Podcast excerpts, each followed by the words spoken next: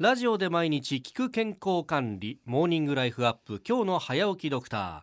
今週は東京都医師会理事で日本橋茅場町にありますセントラルクリニック院長で内科医の蓮沼武さんをお迎えしてお話を伺ってまいります。先生おはようございます。おはようございます。おはようございます。よろしくお願いします。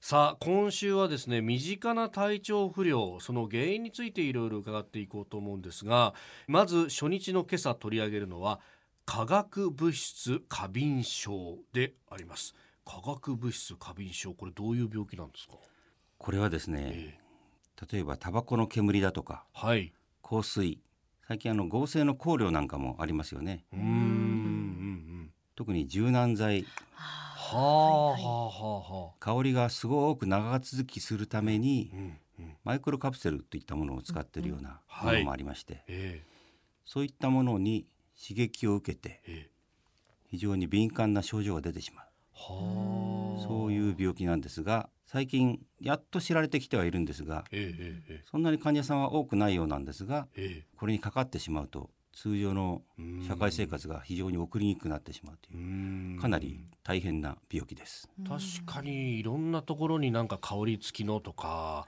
多いですもんね、これって症状としてはどういう形で出るんですか？これはですね頭痛だとかめまいだとかはい。もちろん喘息のような呼吸器の症状も出ますしええええええ。あるいは皮膚炎だとか。結構体の広範囲に症状が出るんですね、はい。あとは眠れなくなるとかですね。うつ状態になるとかそういった精神的な症状も出ることが多いです。なるほど。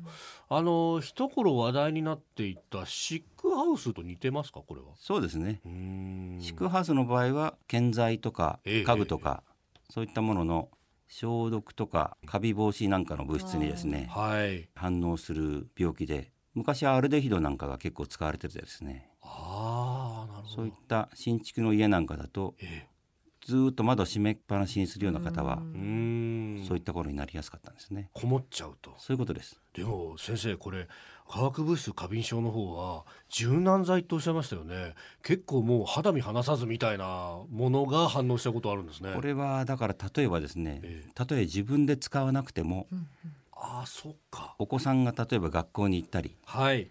あるいは、うん、大人の方が会社に行ったりしてうん。柔軟剤を使ってる社員が来ると症状が出てすごく調子が悪くなるとか。そういうことが実際にあります。あそうですか、はい、それこそホテルのタオルとかって基本柔軟剤使ったりしますよね。そうですね。ああいう止まらなくなっちゃいますよねそうするとね。あとは困るのがええ。ホテルの客室なんか消臭対応とか書いてますよね。はい。あの消臭剤に対してもなるほど。過敏症が出ちゃうと大変困る。うんこれ症状出てしまうともうあとは対症療法みたいなことになってるんですか、なるべくそういうものを避けるとかですね、ええええええそういったことが一番ですね。はあ。どういう人がなりやすいというのはあるんでしょうか？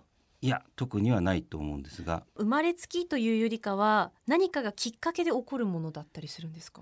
要するにあの普通のアレルギーなんかと一緒でですね、その物質に日常ずっとずっと触れていると。うん。要するに監査されるとはい。だんだん過敏症状が強くなる。あと言われてます。これ年齢とともに出やすくなるとかっていうのもあるんですか？あのまあ、一説には7割以上が女性で40歳代50歳代に多く見られるとも言われています。じゃあ今なっていなくても将来的になる可能性がないとは言えないわけですね。そうです。ううんん。じゃあちょっとなんか調子悪いなとか肌が荒れてきたなと思ったらこういうことも可能性として考えなきゃいけないっていう。そうですね。